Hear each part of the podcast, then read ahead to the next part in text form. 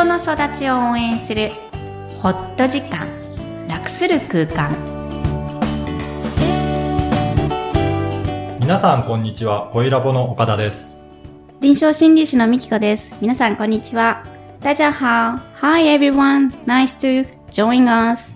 みきこさんよろしくお願いします。こちらこそお願いします。はい、はい。今日配信日は実は海の日なんですけどそうですね。は海の日は実は今日7月17日ですけど、いはい。何年か前までは実は固定の7月20日だったんですよね。皆さん覚えてらっしゃいますか？そうですよね、うん。あのいつの日からかなんか月曜日になっちゃいましたよね。あそっか。月曜日だったんでしたっけ？あそう月あ3曜日っていう連休になったかなるようにらっていうことで月曜日っていうなるほど。だから、だから、あの、日にちが変わっちゃ変ったんですよね。わっちゃうんですよねはい私、あの、実は7月20日が自分の誕生日でして、で、誕生日の日に、まさか急に祝日になって、うんよし、ラッキー、会社休める。まあ、その時会社員だったので、はい休めると思っていたら、あ、祝日って動くんだって 思いませんでした。ね、変わりましたよね。そうなんですよね。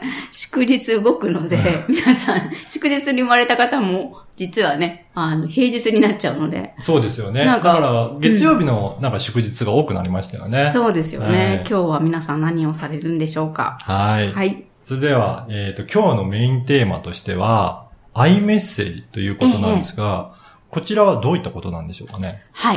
今日は、えーコミュニケーションを図る円滑にするためとして、アイメッセージをぜひぜひ皆さんにお伝えしたいと思っています。はい。アイメッセージとは、実は愛っていうのは英語の愛でして、私を主語にして伝えるメッセージのことを言います。うん。それに対して、you メッセージという言い方もあるんですけども、you は、えー you, あなたという意味の英語で、あなたを主語にして伝えるメッセージの仕方を you メッセージと言います。じゃあ、伝え方が自分が主語になるのか、うんうん相手が主語になるのかで、伝え方が変わるということですかね。そうですね。実は日本語って不思議なんですけども、I も you も主語を入れない言語なんですよね。うん特に、えー気持ちいいねって言った場合、私が気持ちいいのか、はい。あなたが気持ちいいと思っているのかは、わからない言語なので、多分外国人の皆さんは、難し、習得するには難しい言語なんですよね。そう、曖昧な感じで、なんか喋っちゃうんですかね。そう、そこがなんか、日本人特有の、うんまた好きな人は好きな言語なんですけども、私自身は結構苦手で、どっちなんだよって言いたくなる時があるんですよね。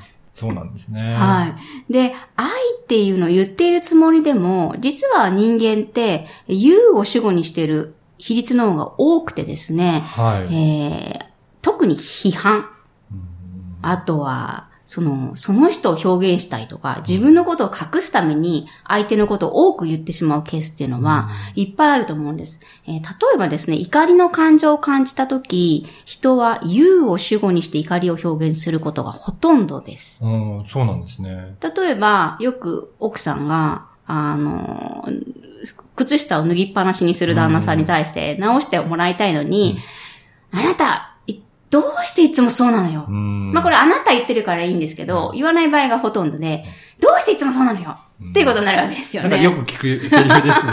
聞かれ、あります？お家で。あるかな。いや、最近ないかな？最近ないんですね。初めのうちはよくあったかもしれない。ね、うんお子さんに対しても特に、あうんいつもそうなんだから、とかね。まあちょっと過去を蒸し返してしまうちゃう時も批判ですから、うん言う。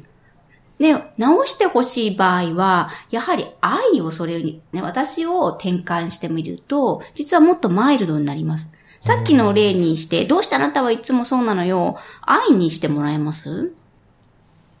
私は、こうしてほしい。で、そそううそうそういうことですかね。うんうんうん。例えば、それだとどうなります？靴下を脱ぎっぱなしな夫。私は、脱ぎっぱなしにされるとうん嫌な気持ちになる。そうなんです。あそうなんです。実は私をすると、自分の気持ちを言わなきゃいけなくなっちゃうんですよね。うん感情ですよね。そうですね。うんうんで、私がこう思うから、はあなたにやめてほしい。い。うんあ、自分の気持ちをそうやって伝えることが大切なんですね。そうです。それを出すには、主語を変えてしまう。もう行動から変えてしまうと、はい。自分の感情が見えてくる。うーん。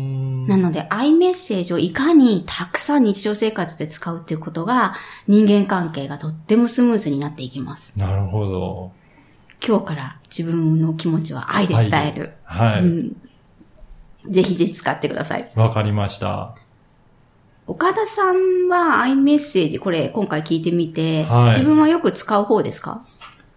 そうですね。なるべくう、ん。うん、自分の感情を伝えるようにはしたいなというふうに思っていて、うん。嬉しかったこととうか、ん。あ、こうしてもらってよかったなって思うことは、うんうん。なるべくその気持ちを伝えるようにしてるかなといいですよね。思いますね。はい。ただそれを聞いて、うん。なんかクレームじゃないですけど、否定的なことは、なかなか感情として言いづらいなっていうのがあって、うんその辺言えてないかなって思いますね。最近はね、特に嬉しい気持ちとか、はい自分が良かったことはちゃんと伝える人多うい。んそれすごいいい傾向だと思うんですよ。ただ、自分のマイナス感情ですよね。ねマイナス感情に耐えるっていうのをやってきたんですけど、それを伝えるにも愛はとっても有効です。ああ、そうなんですね。うんだから、こんな風な行動してしまった。っていう言い訳を使うときにも、うんぜひ愛メッセージはいいと思います。はい。こんな気持ち、あの、悲しかったから、こんな風に、えー、してしまった。とかですね。はい。えぜひぜひ、えー、悲しい気持ち、不安な気持ち、心配なことがあったら、相手に、私はという愛をつけて話してみてください。はい。では本日のポイントをお願いします。はい。えー人間関係をスムーズにしたくなったとき、し近しい人と心が通じ合わないなと感じたら、真っ先に愛メッセージ。まずは自分が素直になることができます。ポッドキャストを確実にお届けするために、ぜひ購読ボタンを押して登録をお願いいたします。みきこさんありがとうございました。はい、ありがとうございました。